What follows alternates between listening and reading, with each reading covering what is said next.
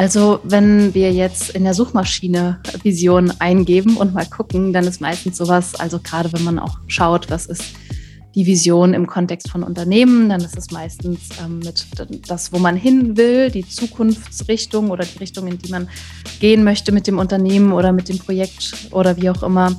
Aber teilweise auch das, wofür ich ähm, stehen will und ähm, auch was mein Projekt in der Welt bewirken will.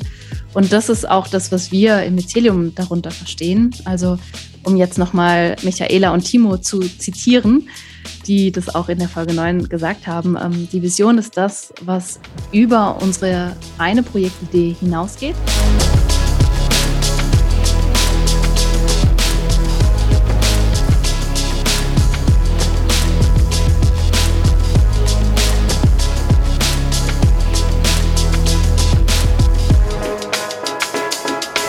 Wenn ihr mehr über das Konzept der gemeinschaftsbasierten Gründung erfahren möchtet, werdet ihr am besten Teil unserer Mycelium Podcast Gemeinschaft. Als Mitglied erhaltet ihr Zugriff auf diese sowie weitere exklusive Folgen.